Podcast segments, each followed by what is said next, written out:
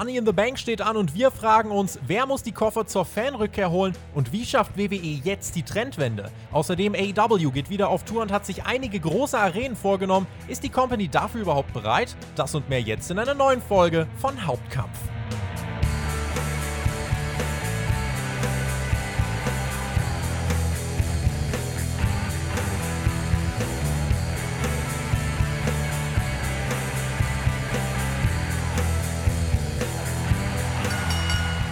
Euer Start ins Wochenende steht an mit Hauptkampf, eurem Wrestling Talk von Spotfight, Deutschlands größtem Pro Wrestling Podcast. Wir läuten die freien Tage ein und sprechen über eure Lieblingsthemen. Patreon.com slash Spotfight Podcast. Dort könnt ihr uns supporten, abstimmen und Fragen stellen für dieses Format. Und hunderte von euch haben sich wieder beteiligt und wir kommen euren Wünschen natürlich nach. In diesem Sinne, mein Name ist Tobias Enke. Danke, dass ihr uns hier zuhört. Bei mir ist heute unser Social Media Mann, die Social Media Maschine, der TikTok Taskmaster, ein Wrestling-Vollblutverfolger, quasi unser Spotfight-Praktikant, Per, hereinspaziert. Einen wunderschönen guten Tag, lieber Tobi, liebe Zuhörer. Äh, ja, über die Praktikumsstelle, da müssen wir nochmal drüber sprechen. Warum? Ich dachte, dass ich mittlerweile einen anderen äh, Punkt äh, hier erreicht habe. Bist du schon am Takeovern? Ja, aber Takeovers.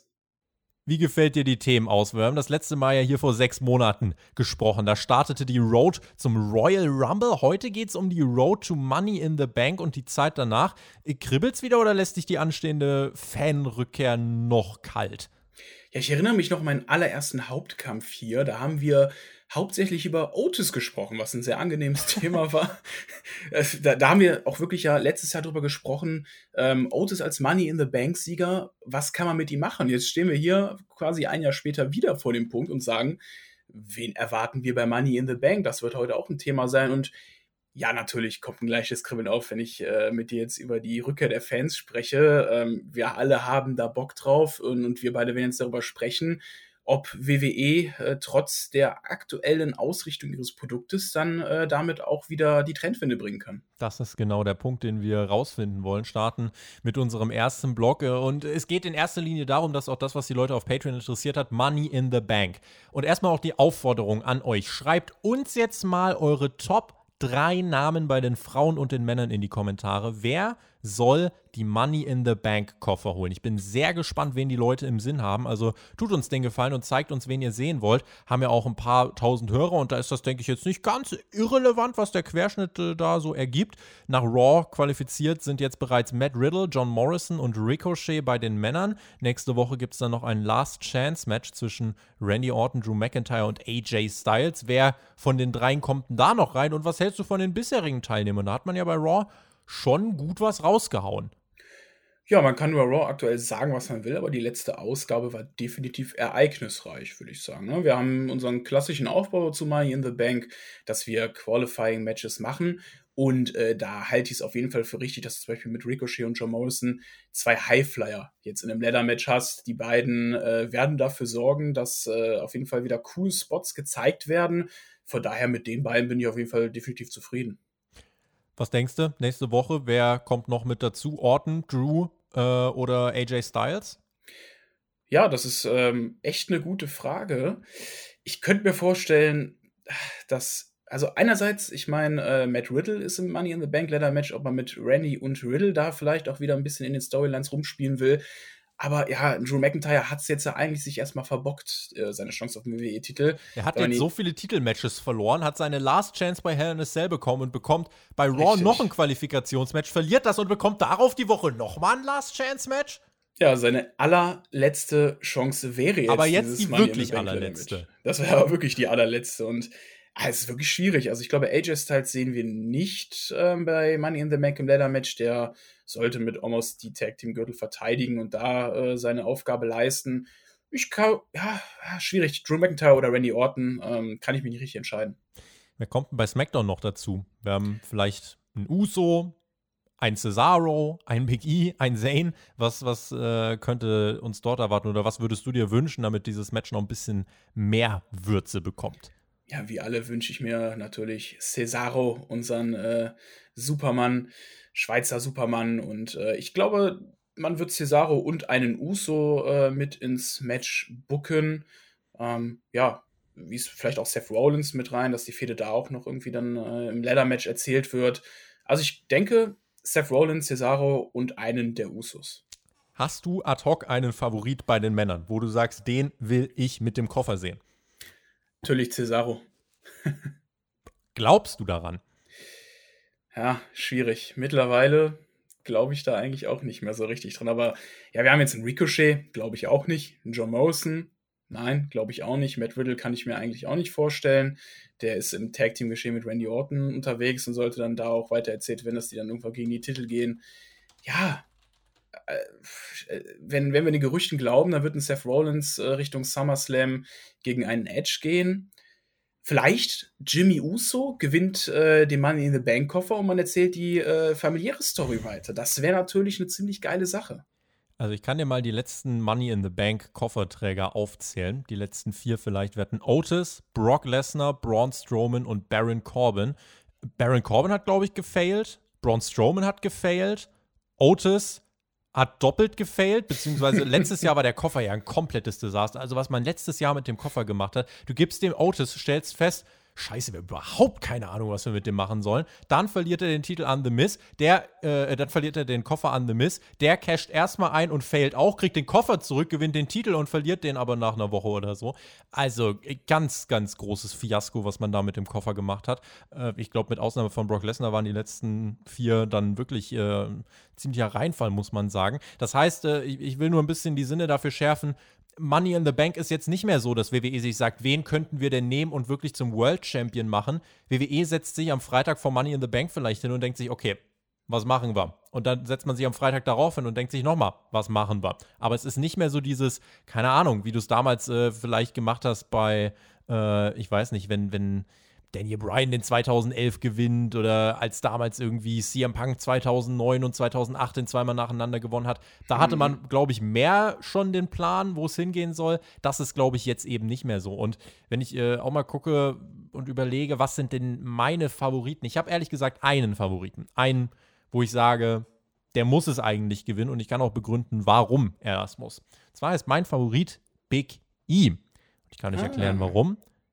Wir brauchen einen Face-Sieger. Und zwar einen Face-Sieger, der glaubwürdig ist. Wir hatten jetzt eine so lange Heal-Periode. Wir haben WrestleMania for Fans gehabt und haben übermäßig Heals gewinnen lassen. Wir hatten jetzt Hell in a Cell, da hatten wir auch 5 von 6 Heal-Siegen. Also wir hatten jetzt eine ziemlich lange Dominanzphase von Bösewichten. Und das ist für Fans ermüdend, gerade wenn sie nicht in der Halle sein können, um zu zeigen, dass sie da vielleicht keine Lust drauf haben. Das heißt, was braucht es gerade jetzt, wenn die Fans zurückkommen? Es braucht Helden. Und wenn man sich halt mal anguckt, äh, wen es denn da so wirklich? Welche Top-Babyfaces hat WWE?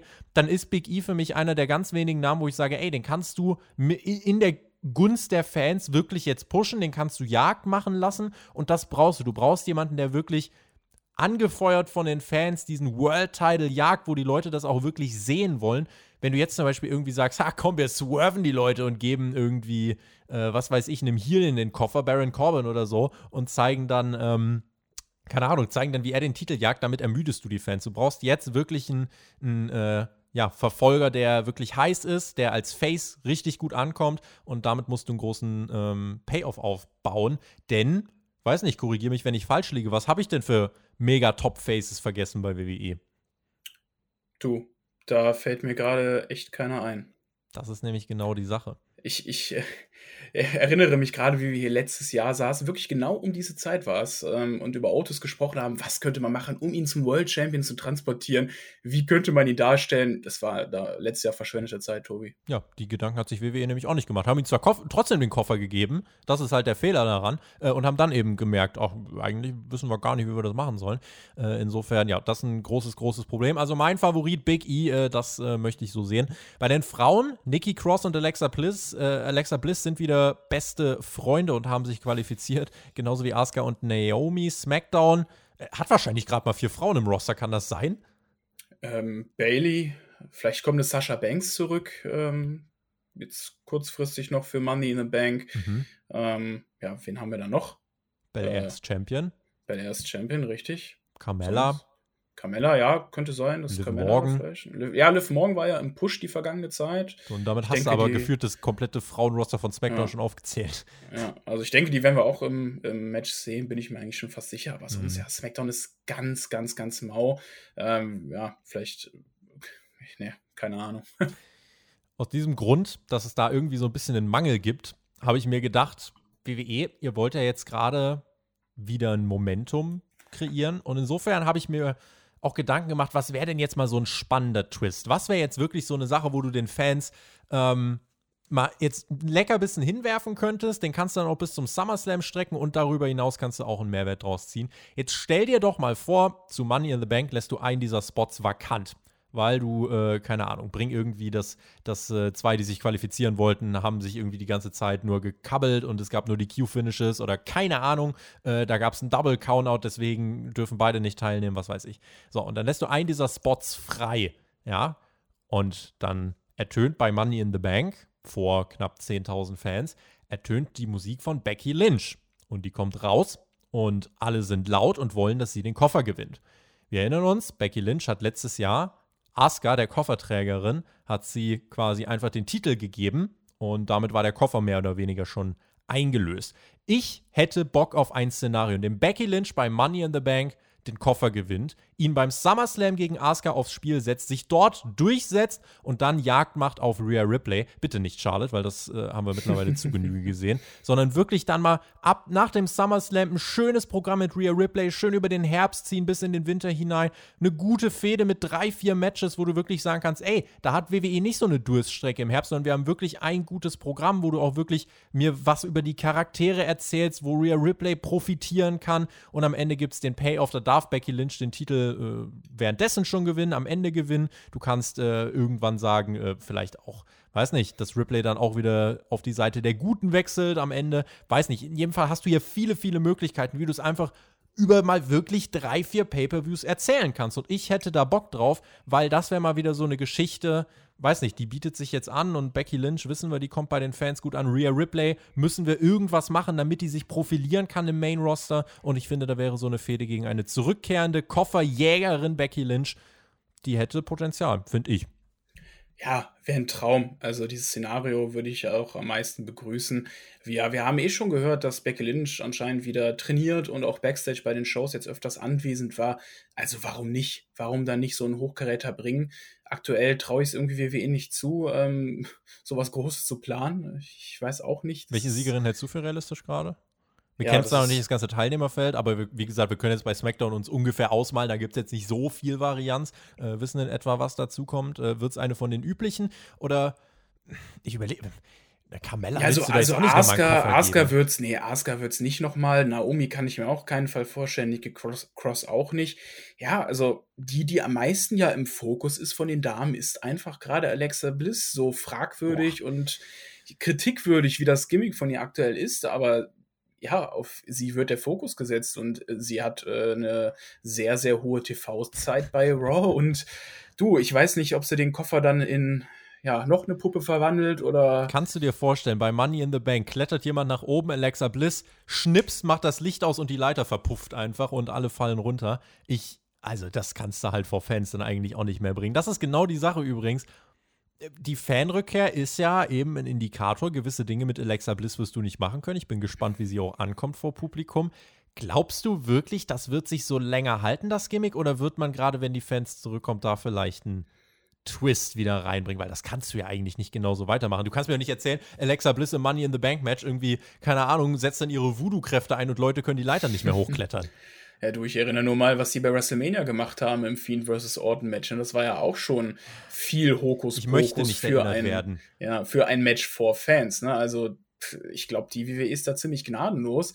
Äh, klar, die können viele Dinge nicht mehr machen. Also, äh, das, was sie im Thunderdome machen, ähm, ich finde es richtig und wichtig, was sie im Thunderdome gemacht haben und dass sie ihn auch genutzt haben für manche Sachen. Klar, Leute verbrennen gehört jetzt auch nicht so zu meinem. Äh, ja, zu meinem Repertoire, was ich äh, gut finde in einer Wrestling-Show.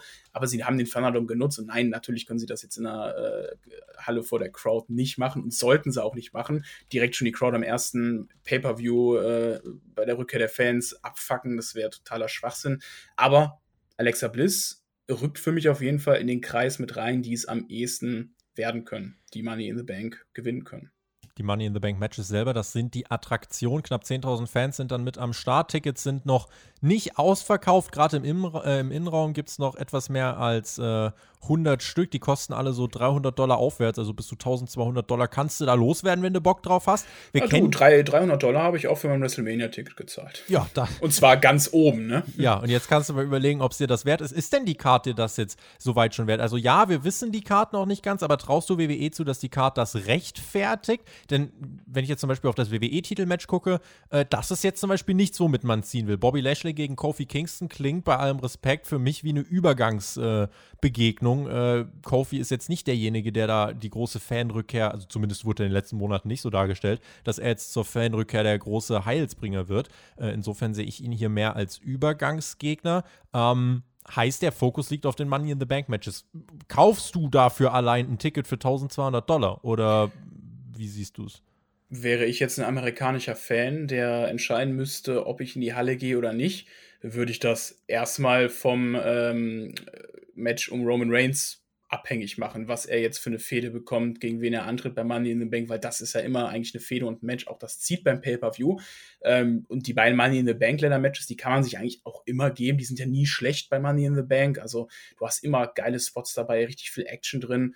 Vielleicht kommt auch Brock Lesnar raus und nimmt sich wieder den, den Money in the Bank Koffer, wir wissen es nicht, aber ich würde es wahrscheinlich vom äh, Universal Championship Match abhängig machen, so die beiden angesetzte Matches Lashley gegen Kingston reizt mich nicht. Äh, wissen wir auch schon, wie es ausgeht. Rhea Ripley gegen Charlotte Fair, also bitte geht mir weg damit. Das haben wir jetzt schon oft genug gesehen. Wahrscheinlich lässt man Charlotte noch bei Money in the Bank gewinnen. Ähm, nee, das wäre jetzt auf jeden Fall aktuell, wie die Card steht, jetzt kein Grund, der mich ins Stadion bewegen würde.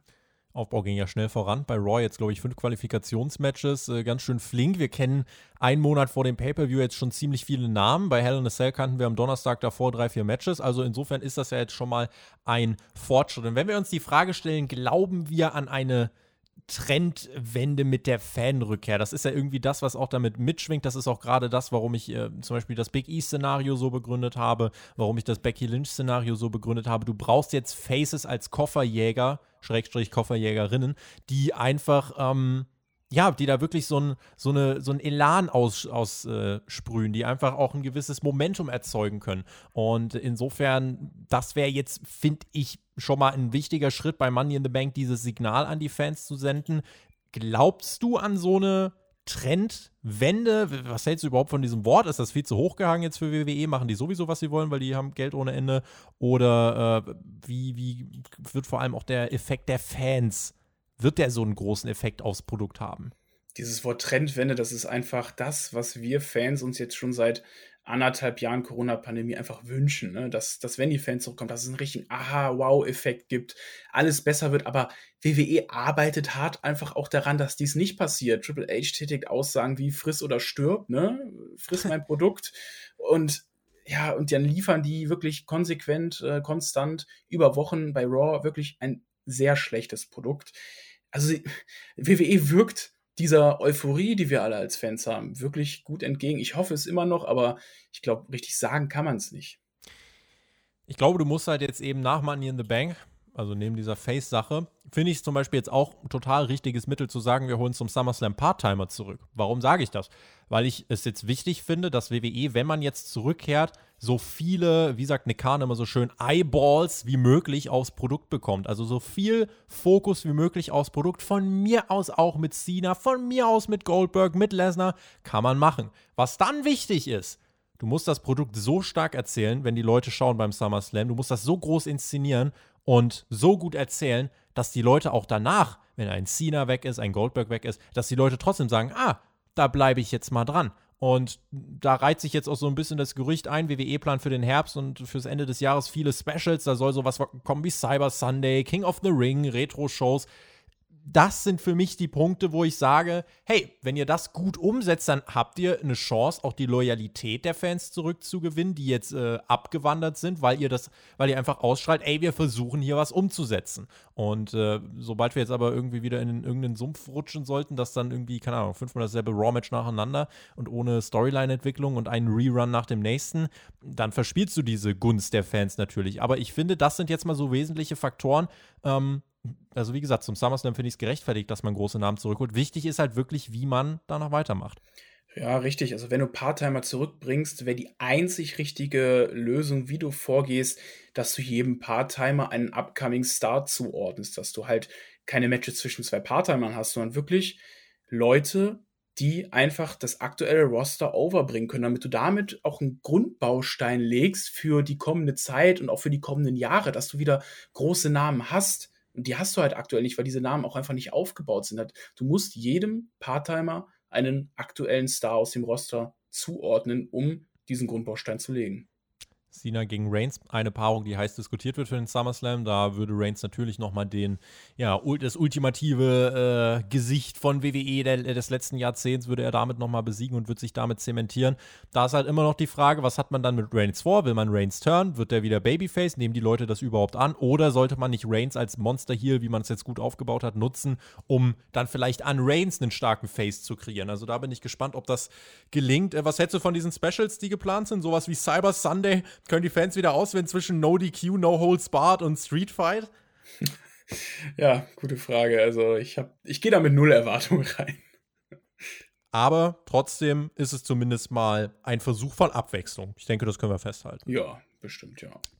Lass uns vielleicht noch abschließend äh, so fragen, was wird denn jetzt mit Fans sich genau verändern. Also, das ist natürlich jetzt erstmal ne, der große Punkt. Fans kehren zurück, werden Krach machen, werden Lärm machen. Ich glaube, die ersten zwei, drei Monate werden die auch, glaube ich, jeden abfeiern. Also, wenn Ricochet da bei Money in the Bank rauskommt, wird der auch eine gute Reaktion bekommen. Ähm, aber seht es jetzt zum Beispiel auch schon mal so: Wer jetzt nach so langer Fanabwesenheit rauskommt und keine Reaktion bekommt, der kann eigentlich nach Hause fahren. Weil da wurde dann so ein mieser Job gemacht. Wenn Fans so lang jetzt irgendwie anderthalb Jahre nicht anwesend waren, dann kommt jemand raus, der sie gar nicht interessiert. Dann ist es, wenn sie nicht mal dafür die Energie haben. Jetzt sind die Fans so energiegeladen wie ja, seit, seit Jahren nicht mehr. Wenn sie dafür jemanden nicht reagieren, dann äh, ist das ein Armutszeugnis für sein Booking und äh, ja, das, das äh, bin ich mal gespannt, ja, wie jetzt zum Beispiel das läuft, wenn Baron Corbin rauskommt, ob der ausgebuht wird oder nicht. Also wichtig ist, wer profitiert jetzt von diesem Fan-Momentum, was jetzt definitiv da sein wird, dann bestimmt Juli, August, September. Und was macht man dann im Herbst daraus? Wer wird dann noch bejubelt? Glaubst du, dass das Mitspracherecht der Fans vielleicht dann auch im Hinblick darauf gerade so groß ist wie lang nicht mehr, weil die haben ja jetzt schon eine Entscheidungsgewalt, finde ich, mit ihrer Stimme. Ja, ich glaube schon. Also die Energie von den Fans muss nach so langer Zeit irgendwie raus.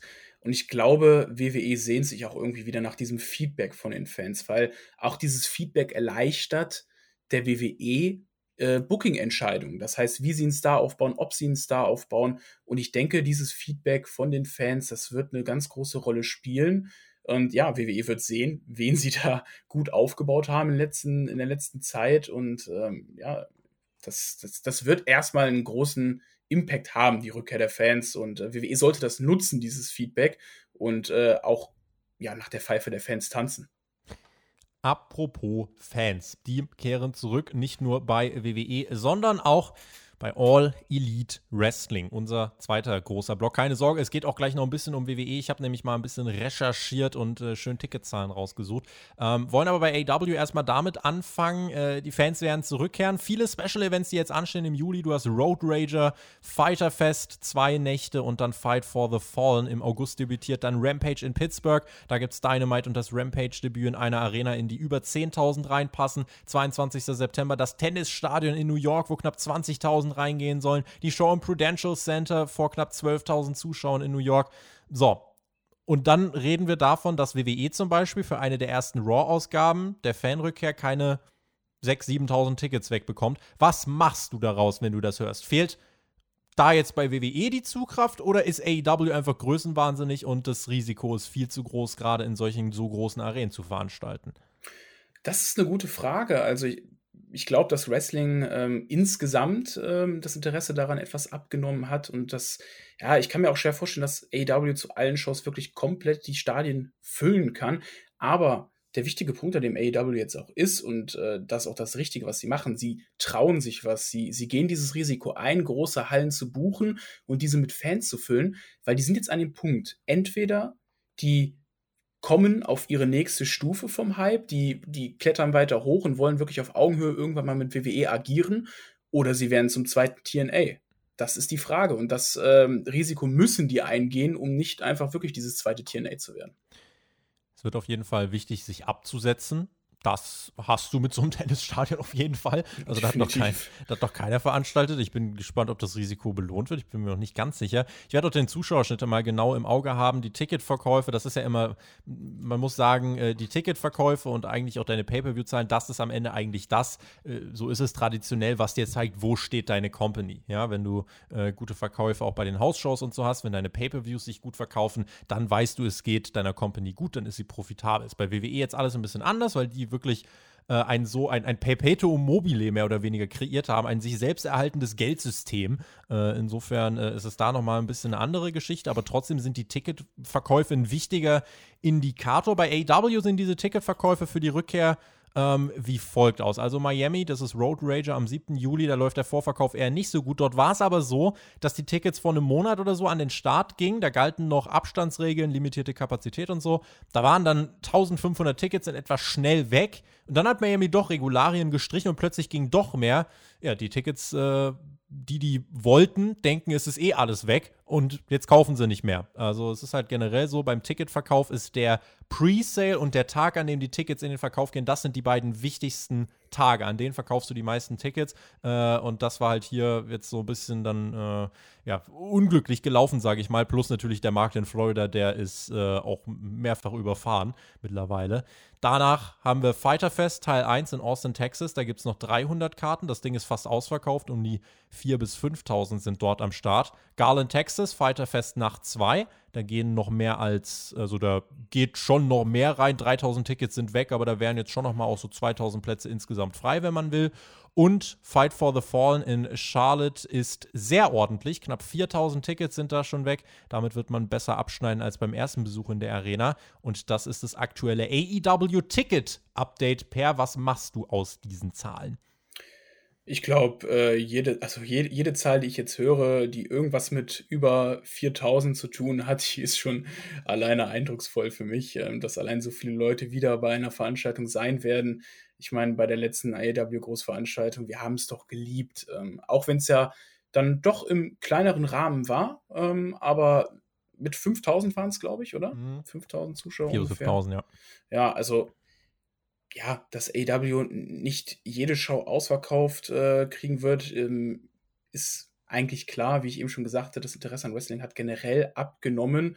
Ähm, die müssen jetzt erstmal wieder liefern vor Fans und äh, das wird sich wieder aufbauen und dadurch werden die auch wieder Zuschauer zurückgewinnen. Allein, dass jetzt die Restriktionen auch in Miami ähm, eigentlich weitestgehend oder generell in Florida eigentlich weitestgehend aufgehoben wurden, gibt denen auch nochmal mehr Möglichkeiten. Was mache ich aus den Zahlen? Ich bin einfach froh, dass so viele Fans da sind und äh, ja, ich denke, dass auch wenn es nicht ausverkauft ist, wird es eine geile Show. Wollen wir das Spiel nochmal für WWE machen, für die Rückkehr? Ja, äh, hast du da auch Zahlen? ich habe auch Zahlen, mein Lieber. Ich habe recherchiert. Und zwar haben wir beim Money in the Bank eine Kapazität insgesamt dann von wahrscheinlich 9.919 Plätzen. Ich habe ja vorhin schon gesagt, im Innenraum sind ein paar hundert Tickets noch da. Insgesamt sind jetzt noch 400 Tickets offen. Wir hatten es halt vorhin schon. Ähm, die ja, werden, denke ich, dann irgendwie weggehen, spätestens dann wahrscheinlich an dem Tag selber. Sind Leute ja, auch wenn du, auch wenn sie nicht weggehen, WWE ist ja ein Meister der, der Kulissendarstellung und äh, das wirst du nicht merken auf keinen richtig, Fall. Richtig, sonst schiebst du halt welche von den oberen Rängen da unten noch rein und sagst ja, stellt euch mal dahin, das äh, hat WWE ja schon immer gemacht, also vom, vom, vom, wir werden da nichts merken. Ja, und es wird WWE sein. Wahrscheinlich sagt man auch nicht, es sind äh, 10.000, es sind wahrscheinlich 15.000. 35 Milliarden Menschen sind hier. Die Comeback Smackdown-Ausgabe im Toyota Center Houston, Texas, die ist äh, definitiv nicht ausverkauft. Man äh, würde denken, äh, dass die erste Ausgabe vor Fans richtig abgeht. Also da sind circa 13.000 Plätze verfügbar, 8.000 bis 9.000 sind weggegangen. Das ist ordentlich, das ist ein gesunder Ticketverkauf. Aber wer jetzt eben dachte, die erste Show vor Fans, die geht ratzfatz weg, dem ist nicht so. Dann haben wir außerdem noch den SummerSlam. Das finde ich auch noch ganz spannend. Großes Stadion, wird aber wohl erstmal nur zur Hälfte aufgemacht und ist nicht mit voller Kapazität vorgesehen. Ah, okay. Also um die 40.000. Äh, plant man dann da immer noch äh, eine stattliche, stattliche ja. Zahl. Gute 25.000 sind da jetzt schon weg und die erste Raw-Show mit Fans, äh, die hat von diesen ganzen Comeback-Shows bisher die geringste Zugkraft. Also am Ring ist alles so weit weg. Ich habe es gerade noch mal offen, aber direkt auf den Rängen dahinter gibt es schon noch einige hundert Plätze. Ganz oben dieser Ring über den Logen. Also ihr wart hoffentlich alle vielleicht schon mal in der Arena. Wenn nicht, dann hoffe ich, könnt ihr es tun, wenn die äh, Wrestling-Arenen wieder voll werden auf dieser Welt. Ähm, der Ring über diesen Logen, da ist noch viel frei bei Raw. Um die 5000 bis 6000 Tickets dürften hier jetzt dann weg sein für die erste Ausgabe vor Fans. Äh, Im American Airlines Center wäre bei einer Wrestling-Veranstaltung aber schon so um die 14.000 möglich, wenn man denn wollen würde. Insofern da gibt es schon noch ein paar Probleme. Insofern, ähm, dass das Ticket-Update dort bei WWE und bei WWE gibt es halt ein paar Shows, wo man sagen muss, da ist jetzt der Presale auch angelaufen für zum Beispiel SmackDown-Ausgaben in Tulsa, Oklahoma oder so. Die gingen in den Presale. Da sind vielleicht 600 Tickets weggegangen. Ansonsten gibt es da keine große Nachfrage. Also auch das gibt's. Und das ist die Zeit dann im August um den SummerSlam herum. Insofern es ist kein Selbstläufer, Per. Oklahoma, howdy, Partner. ja, interessant, dass mit ähm, SummerSlam, dass halt eine begrenzte Kapazität ist, das wusste ich gar nicht. Interessant. Äh, wenn wir jetzt diese Zahlen deuten wollen, können wir das natürlich ja direkt bei Raw wieder sagen, okay, es liegt am Produkt, dass die einfach mit dem Raw-Produkt in letzter Zeit nicht viel richtig gemacht haben und deswegen auch die Nachfrage dann nicht so groß ist. Mal gucken, ob da irgendwie ein Shake-up kommt, der das Ganze auf die Beine stellen könnte. Äh, oder auf den Kopf stellen könnte, besser gesagt. Auf die Beine stellen müsste sich das Produkt bei Raw manchmal auch. Zurück oh, zu ja. AW. Wie machen die das eigentlich, dass sie so große Arenen gut füllen? Nun, was braucht AW? Sie brauchen einen Bass. Es wird halt jetzt wichtig werden, gerade jetzt bei dieser Tennisstadion-Show, wenn du das Ding vollkriegen willst, das ist ja trotzdem eine Dynamite-Ausgabe, es ist ja nicht mal ein Pay-Per-View oder so. Ähm, da muss lang vorher schon ein Main-Event stehen. Äh, du brauchst diesen ja. Hype, wie zum Beispiel bei All In, wo Fans dann aus der ganzen Welt irgendwie einfliegen wollen oder aus ganz Amerika, die wollen dahin. Hätt, hättest du eine Idee, was man da aus dem Ärmel schütteln sollte? Boah, da lass mich mal kurz überlegen. Du bist ja unser AEW-Experte. Äh, ich gehe mal davon aus, dass Kenny Omega da noch Champion sein wird, wenn wir mit einem World Title Match werben wollen. Wen könnte man Kenny Omega an die Seite stellen, ist hier die Frage. Hast du eine Idee? Ich kann es natürlich direkt sagen, Leute, hier New Japan Kooperation, zack, Okada gegen Kenny Omega, nächster Gut, Teil, okay. Tennisstadion.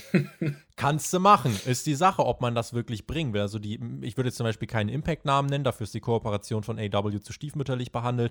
Ein AEW-Namen selber, du kannst das große Kenny gegen Moxley Rematch bringen vielleicht. Äh, da weiß ich aber nicht so wirklich, ob man, ob man da äh, jetzt, ob das der größtmögliche Draw ist. Du kannst äh, vielleicht vorher noch ein Debüt von jemandem bringen, Alistair Black, was weiß ich, der dann da debütiert. Du kannst Kenny Omega gegen Andrade bringen im Tennisstadion.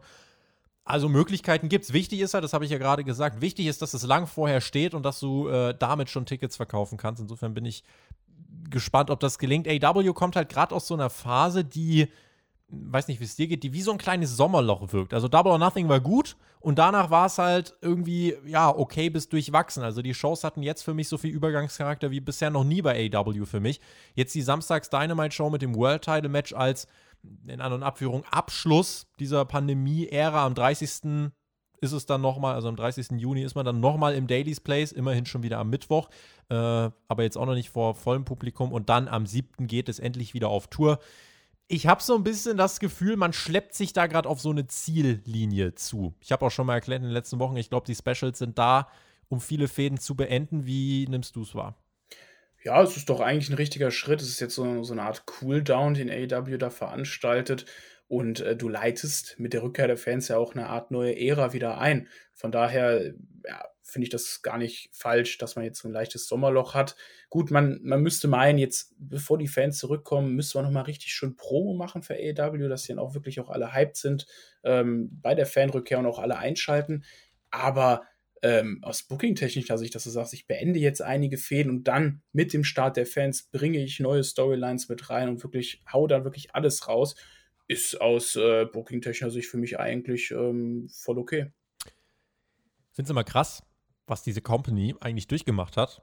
Länger ohne Fans als mit, als mit Fans veranstaltet, muss man sich mal vor Augen führen. Ja. Riesige Debüts vor leeren Rängen die hätten schon einige krasse Momente noch gehabt. Äh, traust du denen sowas zu jetzt mit der Fanrückkehr, dass sie, keine Ahnung, sowas hinkriegen wie das Sting-Debüt, so ein Bass? Äh, traust du denen das zu, dass das jetzt direkt vor Fans passiert? Oder sagst du, ey, nur weil die Fans zurück sind, sollte man jetzt nicht versuchen, einen Bass nach dem nächsten zu kreieren, sondern sich vielleicht Zeit lassen? Wie, wie würdest du es machen? Man sollte sich Zeit lassen. Also ich glaube, man hat eigentlich die ähm, Debüts äh, in der Pandemie-Ära ganz gut in die Shows integriert, äh, wenn wir jetzt auf Sting oder auch auf Matt Hardy ganz am Anfang noch ähm, zurückschauen. Oder zum Beispiel Brody Lee, ähm, Gott hab ihn äh, selig. Mhm. Ähm, und ja, aber du hast halt auch gesehen, Leute wie Andrade, die für mich nicht gut debütiert sind. Also die hättest du mit einem deutlich besseren Impact reinbringen können. Von mir aus hättest du auch noch mal einfach diese drei Wochen gewartet bis du äh, vor Fans veranstaltest. Ne? Das, das fand ich auch ungeschickt gemacht. Warum bringst du einen Andrade so früh zurück, anstatt ihn mhm. einfach vor Fans zu bringen? Das, äh, deswegen, ich denke schon, dass sie es können, aber sie sollten einfach auch ähm, ressourcenschonend mit äh, großen Namen, die jetzt vielleicht noch in der nächsten Zeit kommen, umgehen. Bin ich gespannt, äh, wie man das handhaben wird. Ich kann mir schon vorstellen, dass man da auf jeden Fall ein dickes Ding kreieren will, damit die Leute einschalten. Ähm, also es ist halt, ne, wie bei WWE auch, die Fans werden hier halt einen ganz entscheidenden Unterschied machen. Das hat man bei Double or Nothing jetzt schon gemerkt. Wild Thing von John Moxley, für mich immer noch der Moment des Pay-Per-Views, das Judas Sing-Along, der Jungle Boy Theme Song und dann kommen wir jetzt eben dann trotzdem auch auf die Leute zu sprechen, die jetzt neu sind äh, vor Publikum. Du hast die acclaimed. Ich glaube, die werden richtig abgehen. Britt Baker wird einen starken Run bekommen. Top Flight, ja. Äh, das, sind, das sind auch so, solche Namen. Da glaube ich, dass, dass wir unterschätzen da vielleicht, was die vor Fans reißen können, ja. Du wirst halt Feedback bekommen, wenn auch die Sachen nicht gut sind. Wenn zum Beispiel das mit der Elite und Kenny Omega, wenn das zu cartoonisch erzählt ist, mhm. da muss AW, finde ich, halt dann genau hinhören und das Produkt jetzt so ins Rennen schicken, dass die Fans erstmal wirklich Spaß haben. Jetzt darfst du auch gern was raushauen, finde ich. Und wenn man dann den guten Willen auch AEW anmerkt, dass die wirklich alles versuchen rauszufeuern, dann werden die Leute auch dranbleiben. Und die werden dann auch vergeben, wenn diese junge Company, und das liegt in der Sache der Natur, die wird auch nochmal Fehltritte machen, ja. Und wenn du jetzt dann trotzdem es schaffst, einen Hype zu, zu kreieren, einen guten Willen bei den Fans auch zu etablieren, dann wirst du auch im Herbst und Winter trotzdem neue Leute am Start haben. Und ähm, ich unterstütze, äh, unterstreiche das nochmal. Es ist ganz wichtig, dieser Unterschied, warum verzeihen die Leute auch bei AEW Fehler mehr als bei WWE? Einfach weil AEW häufiger zeigt, sie lernen aus Fehlern und sie wollen es dann auch besser machen. Und damit baust du Loyalität auf gegenüber deiner Fanbase. Wenn du sowas machst wie Triple H, dass du sagst, Leute, hinterfragt den Scheiß nicht. Wenn es euch nicht gefällt, dann guckt einfach nicht. Damit schaffst du keine Loyalität. Nein. Das ist der Unterschied. Das ist richtig. Und du hast gerade schon The Acclaimed auch angesprochen. Das ist auch ein Gimmick, was auf Zuschauer ausgelegt ist. Du hast da ein Team, ähm, wo, wo einer vor Fans äh, anfängt zu rappen und einen Entrance-Theme da äh, rappt und auch äh, rappend rauskommt. Ne? Ich bin ja ein großer Hip-Hop-Fan, von daher gefällt mir dieses Gimmick auch echt gut, wie er dabei All In, die in der Battle Royale äh, die einzelnen Stars fertig gemacht hat. Das ist ja einfach ein Gimmick, was für Publikum ausgelegt ist. Und so jemand. Ja, John Cena lässt grüßen. Ja, John Cena lässt grüßen. Und äh, das Team oder die beiden werden auch super davon profitieren vor der Fanrückkehr. Wichtig ist auch, dass man, finde ich, direkt zeigt, man ist nicht WWE 2.0, sondern man will eine bessere Alternative sein. Ich finde, die Abgrenzung sollte man machen. Insofern nicht zu viele WWE-Sachen machen, wie jetzt zuletzt zum Beispiel ganz viele Fuck-Finishes bei Heel-Siegen, wo ich mir denke, ey, ihr habt das in der ersten Zeit auch immer so gemacht. Es gibt halt ein Heel und ein Face und es gibt einen Sieger und einen Verlierer. Klar kannst du hier und da mal ein paar kleine Shenanigans einbauen, aber bei AW war es jetzt zuletzt viel zu viel, auch gerade in Kenny Omega, der eigentlich so ein starker Wrestler ist. Was braucht der denn eigentlich irgendwelche Lakaien? Ja, der soll die Leute so wegklatschen. Insofern, ähm, da muss man wieder einen Wert drauf legen, dass man sich klar auch ein bisschen abgrenzt und zeigt, wir machen Dinge anders. Die Ratings, da bin ich gespannt. Ich kann mir vorstellen, dass zum Beispiel der prozentuale Wiedergewinn an Zuschauern bei AW größer sein wird als jetzt zum Beispiel bei Raw. Raw jetzt diese Woche nach Hell in a Cell ohne NBA-Konkurrenz gerade so die 1,7 Millionen noch gehalten.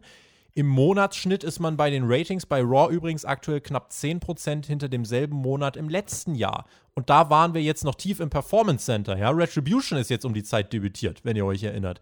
Und jetzt nochmal 10% weniger im Schnitt. Ja, und an diesen Zahlen wird man dann eben erkennen, wie viele Fans auch dann zurückkehren wollen.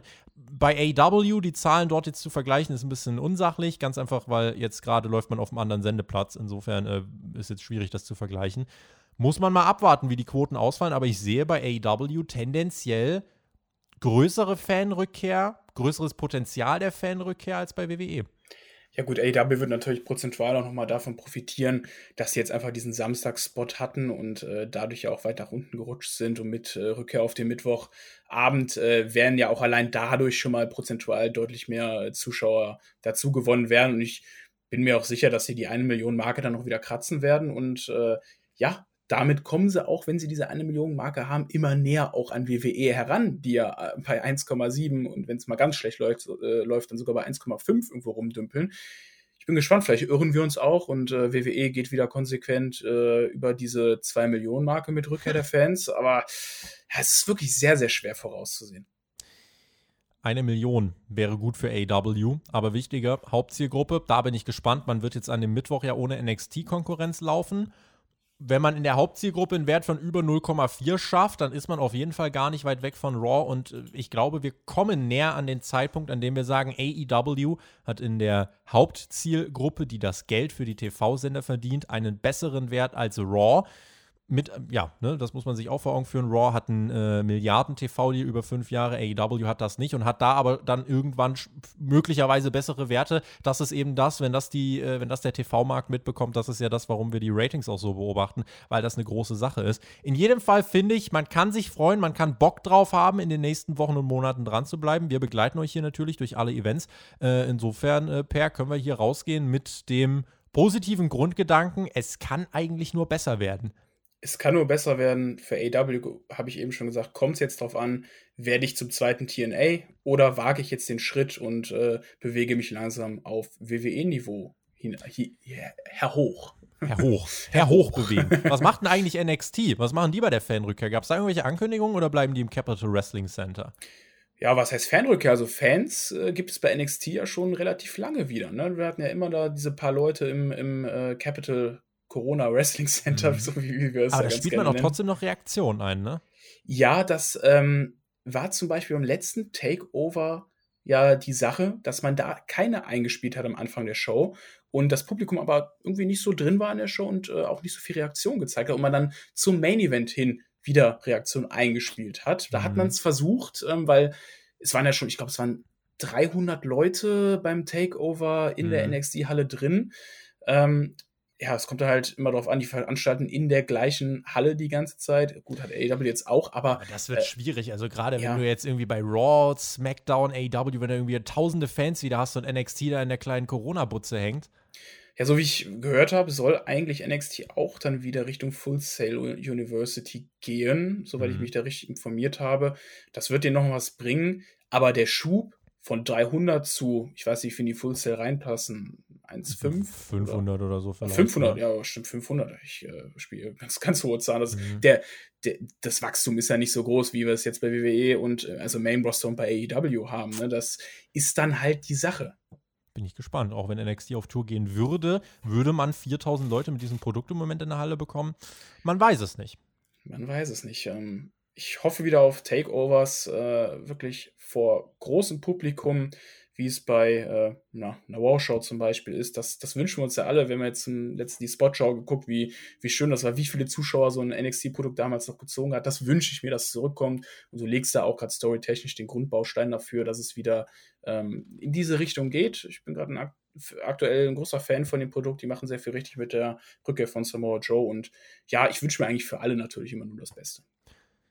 Damit kommen wir zu den Fragen, die ihr stellen könnt auf Patreon jede Woche hier bei Hauptkampf nach unseren zwei ausführlichen Themenblöcken und äh, starten mit Maurice. Der hat uns zwei Fragen gestellt und zwar ist das eine: Ist das Verhalten der WWE für den potenziellen Verkauf nicht kontraproduktiv? Die Marke verliert durch zum Beispiel Hell in a Cell, äh, durch die Hell in a Cell-Ansetzung in den Weeklies an Zuspruch. Weshalb sollte das jemand kaufen wollen? Lieber Maurice, WWE hat so unfassbar fucking viel Content. Das kannst du dir gar nicht vorstellen. Ja, das passt nicht auf eine Festplatte und auch nicht auf zwei. Ja, und WWE hat so viel davon. Und WWE ist eine Marke und hat einen Börsenkurs. Und damit sind sie schon lukrativ. Und sie haben eine große Vergangenheit und eben dieser ganze Content, den kannst du verkaufen. Was wollen denn gerade die ganzen Streaming-Plattformen? Die wollen Content, die wollen sagen, hier, so und so viel gibt es bei uns. Und wenn du da sagen kannst, hier, WWE, so, gerade für die, die sich nicht so tief mit WWE beschäftigen, und das sind dann eben diese ganzen CEOs und Entscheider bei diesen äh, Streaming-Dingern da, ähm, dann landest du auf einmal in so einem Peacock-Deal. Dann zahlen dir auf einmal die Leute eine Milliarde für fünf Jahre. Und deswegen, äh, du, man merkt es ja jetzt gerade, WWE können die Pay-Per-Views egal sein, Peacock wird trotzdem diese Milliarde zahlen über diese fünf Jahre. Ist für uns Fans per halt ein bisschen ernüchternd. Klar, für uns Fans ist das ernüchternd, die, die sich mit Wrestling intensiv auseinandersetzen und dann äh, vor Hell in a Cell ein Match sehen im Käfig und nach Hell in a Cell ein äh, Match im Käfig sehen. Aber du hast es natürlich schon richtig gesagt, WWE ist ein riesiges Medienunternehmen auch noch dazu und produziert so massig Content, dass sowas da nicht die Marke schädigen wird. Und das ist halt eben ne, eine Sache, die gibt es schon seit ganz, ganz langer Zeit. Äh, auch die TV-Verträge und so. Das, das hat doch nächstes Jahr auch wieder jeder vergessen, dass äh, WWE da Hell in a Cell dann in den Wochenshows gemacht hat. Da bin ich mal gespannt, ob das passieren wird. Vielleicht sehen wir bis dahin ja noch ein paar ähm, Hell in a Cell Matches. In jedem Fall ist es halt jetzt bei WWE so, ne? Es ist die große Marke, äh, die verdient Geld. Äh, ich sage aber auch dazu, das wird nicht für immer so sein, dass WWE das egal sein kann. Aber im Moment kann WWE es sich leisten, dass Pay-per-Views egal sind. Sollte das langfristig so sein? Ich denke, nein. Und die Frage, die Maurice noch gestellt hat, wie könnte man beispielsweise den Jungle Boy bei AEW heiß halten nach dem Match am Samstag? Ähm, das äh, ist die zweite Frage, die er stellt. Wir sind uns ja alle ziemlich einig, er wird dieses Match verlieren, Per er wird dieses Match verlieren. Und du bist mehr im Produkt drin als ich. Ähm, wir hatten das doch auch ähm, damals bei AW mit Orange Cassidy, nachdem er gegen Chris Jericho ja diesen Sieg eingefahren hat, hatte der ja auch erstmal ein kleines kurzes Down. Größeres Down. Ja, ja gut, eher, geplätschert danach. Ja, es hat schon ziemlich schön geplätschert, dass man den jetzt wieder langsam regeneriert, finde ich echt super. Und muss auch mal, by the way, erwähnen, wie geil sein Entrance-Theme ist, dass man den Song für ihn als Entrance-Theme bekommen hat. Das ist, das ist großartig, das passt wirklich richtig gut. Und ja, vor dieser gleichen Herausforderung steht man halt auch mit dem Jungle Boy, ne? Und äh, du als Experte kannst da bestimmt dann auch sagen, was du glaubst, wo es dann mit dem Jungle Boy hingehen wird. Wenn es mit dem World Title nicht klappt, finde ich, kannst du tendenziell sagen, es geht in Richtung TNT-Title. Äh, finde, der Jungle Boy ist jetzt ein Name. Er wäre so langsam bereit für so einen Titelgewinn. Und TNT-Title vor Fans, aufgebaute Fehde gegen Miro Finde ich, äh, ist jetzt nicht abwegig. Äh, lass ihn jetzt hier gegen Kenny Omega, machst du nochmal wirklich äh, 25 Minuten, lässt den Jungle Boy richtig, richtig gut aussehen, sodass du weiter willst, dass der Jungle Boy gewinnt. Das ist ja eine Sache, deswegen finde ich, sollte der Titelgewinn jetzt auch auf gar keinen Fall kommen, auch nicht als Upset. Einfach weil ein wesentlicher Grund, warum der Jungle Boy so viel Zuspruch bekommt, ist, die Leute wollen sehen, wie er den Titel gewinnt. Und wenn du ihm den Titel jetzt einfach gibst, dann ist dieser Faktor weg, weil dann hat er ihn gewonnen. Insofern zieh das noch ein bisschen, lass das noch ein bisschen plätschern, bis er den großen World Title gewinnt. Ähm, und das kannst du jetzt insofern äh, strecken, indem du uns einfach ja, eine Geschichte vielleicht um den TNT-Titel erzählst, dass er auf jeden Fall nicht in irgendwelche Matches ohne Story rennt, dass er nicht in irgendwelche blöden Niederlagen rennt, in keine Fuck-Finishes. Ja? Das ist wichtig, dass er trotzdem ein Programm bekommt, dass er Sendezeit bekommt und äh, da muss man anknüpfen und dann gelingt das auch. Andreas hat geschrieben, AW veranstaltet zu Beginn ihrer Tour vor Publikum vier Themen-Dynamites hintereinander. Ist das nicht etwas zu viel? Vermutlich werden dadurch ein paar Tickets mehr verkauft, weil man die Shows besser bewerben kann. Aber bei Fans und Kritikern wecken solche Shows ja immer Erwartungen an ein mini-gratis Pay-Per-View. Entwertet man diese Art von Shows, wenn man unter Umständen nicht konstant abliefern kann? Ja, es ist immer das Risiko dabei, wenn man irgendwelche Shows macht, die diesen dann ein Gimmick verleiht, äh, wie ihr gerade schreibt, diese Mini-Pay-Per-Views, dass diese Erwartungen dann immer etwas höher sind. Und du gehst damit halt einfach wirklich das Risiko ein, dass es enttäuschen kann. Vier Themen Dynamites ist schon viel. Also ich glaube, zwei, vielleicht auch ja, höchstens drei hätten definitiv gereicht ja, also AW kann damit auf die Fresse fallen, aber AW kann auch damit, äh, wenn sie alles richtig machen, ordentlich an Zugkraft gewinnen. Ich habe gerade nochmal geschaut. All Out findet statt am 5. September. Was man jetzt machen wird, ist quasi den ganzen Juli mit diesen Specials vollballern und danach wird man eben äh, den Pay-Per-View zeigen. Man hat dann quasi nochmal vier Wochen, fünf Wochen und dann ist All Out. Ähm, ich finde, es ist nicht zu viel.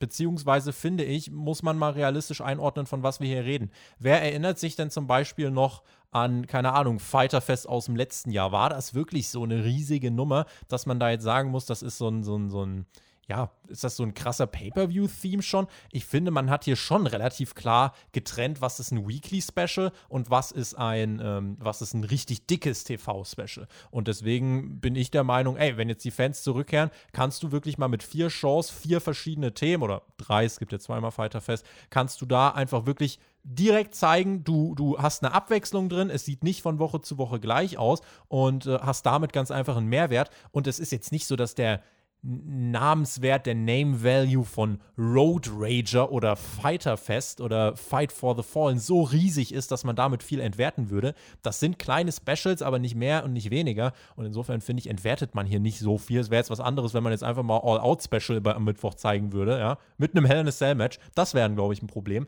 Aber so, finde ich, ist der Anlass gerechtfertigt und gerade durch anderthalb Jahre Fan-Abstinenz, ähm, finde ich, kannst du das so machen. Ja, gut, äh, man hätte natürlich auch einfach die äh, vier Themen Dynamites entzerren können und nicht alle direkt hintereinander, sondern vielleicht nochmal mit zwei Wochen Abstand bringen können, ne? Das hätte man tun können, das ist richtig. Das hätte halt dann dazu geführt, dass du quasi jetzt bis zum nächsten Pay-Per-View eigentlich alle zwei Wochen dann ein Special hast.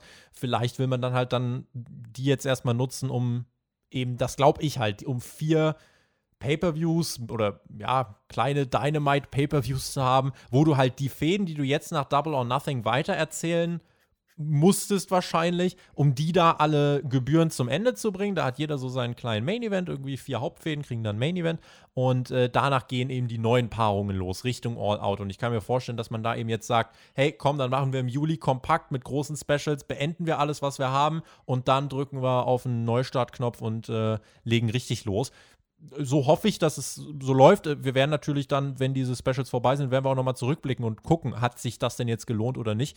Äh, insofern finde ich die Frage trotzdem berechtigt und wir werden da weiter ein Auge drauf haben.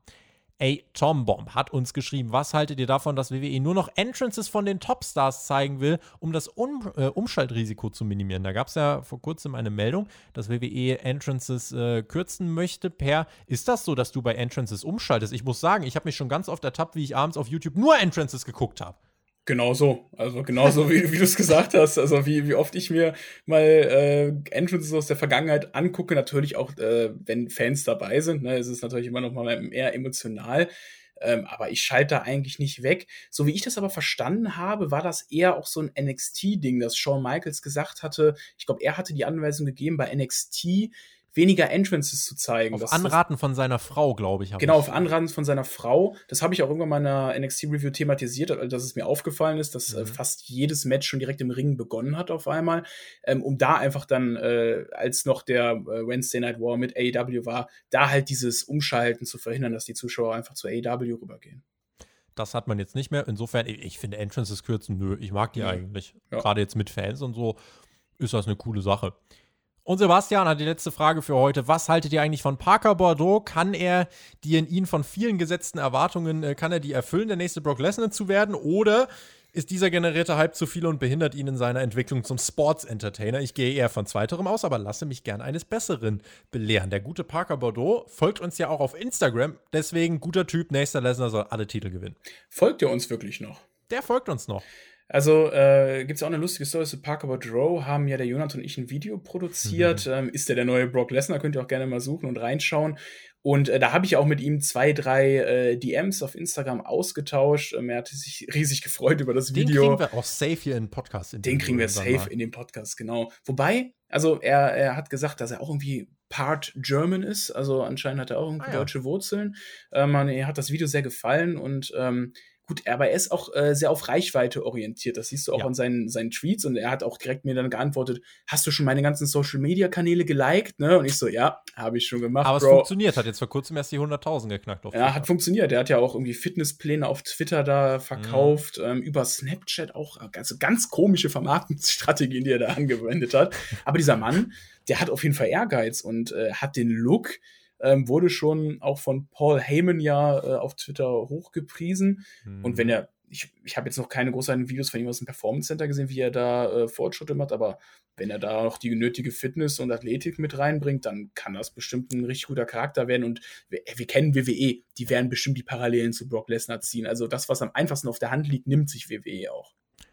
Meistens. Meistens. tun sie das. Äh, er ist ein ehemaliger Footballspieler, ein relativ erfolgreich. Ich habe gerade geguckt, Viertelmillion Abonnenten auf Instagram. Äh, das Ding ist ganz einfach, äh, wenn man sich fragt, äh, kann das klappen? Also er hat den Look und wenn du den Look hast, kannst du tendenziell im Wrestling schon durchstarten. Hatte Goldberg Wrestling-Skills? Nein, Nö. absolut nicht. Und hat er es geschafft? Ja, total. Und äh, insofern, wenn du es richtig bookst, wenn du die Leute so darstellst, dass nur ihre Stärken durchkommen, nicht ihre Schwächen, und das kann halt auch mal 190 Squash-Matches am Stück sein, wie wir gesehen haben. Ja, das geht. Dann äh, muss man es machen. Dann muss man es halt konsequent durchziehen. Dann kannst du jeden zu einem Topstar machen, ähm, wenn du eben seine Schwächen kaschierst. Und insofern, weiß nicht, also es ist auf jeden Fall ein Name, der jetzt einen gewissen Hype um sich kreiert hat. Das hat er auch selber geschafft. Das muss man ihm anrechnen. Hat er auch viel Social-Media-Arbeit reingelegt. Ähm, die Sache ist halt dann ganz einfach, sieht WWE das? Wenn sie ihn in den Ring stellen, werden sie sagen, ey, wir, wir pushen ihn. Und wenn WWE jemanden pusht, äh, siehe Roman Reigns und Drew McIntyre, dann darf der äh, die ganze McMahon-Familie zerlegen, dann kriegt er 50.000 Titelmatches, dann darf der eine ganze Menge machen. Und äh, wenn du das mit ihm auch machst und die Fans das mitgehen, dann kann der ein großer Star werden. Ob WWE das will, das ist ein bisschen, äh, ja, das ist von dem Mann abhängig, der äh, unter anderem so lacht. so. Also ich freue mich auf jeden Fall, ihn jetzt erstmal bei NXT zu sehen. Ich denke, das wird seine erste Station sein. Bin ich mir eigentlich 100% sicher. Und dann, dann erzähle ich euch mal, ne, wie das da so läuft. Parker Bordeaux gegen Karrion Cross feierst du? Ja, wenn nur Parker Bordeaux im Ring steht, gerne. Und damit würde ich sagen, machen wir unseren Deckel an diese Ausgabe von Hauptkampf heran. Das äh, soll es erstmal gewesen sein. Äh, selbstverständlich gibt es wieder ein volles Wochenende. Wir haben natürlich die SmackDown-Review für euch im Angebot. AEW nochmal am Wochenende, da gibt es die Review am Sonntag. Deswegen sind wir jetzt am Freitag gelaufen. Und äh, ab dann wird hier aber wieder ein bisschen Zucht und Ordnung. Ein regelmäßiger Rhythmus wird einkehren. Und bis dahin, meine Lieben, vielen lieben Dank. Schreibt uns eure Kommentare, denkt an die Money in the Bank-Sache und gebt uns gerne auch einen Daumen nach oben. In diesem Sinne verbleibe ich mit GW. Genießt Wrestling, Perti Schlussworte. Macht's gut. Auf Wiedersehen. Schönes Wochenende. Ciao. Ja, vielen Dank, Tobi, für die Einladung, dass ich mal wieder hier sein durfte. Ähm, schreibt gerne eure Meinung zu den einzelnen Themen in die Kommentare. Das interessiert uns auch nochmal richtig gerne. Und äh, ja, damit verabschiede ich mich auch. Ähm, macht keine Scheiße. Haltet die Hände über der Bettdecke. Damit bin ich raus. Ciao, ciao.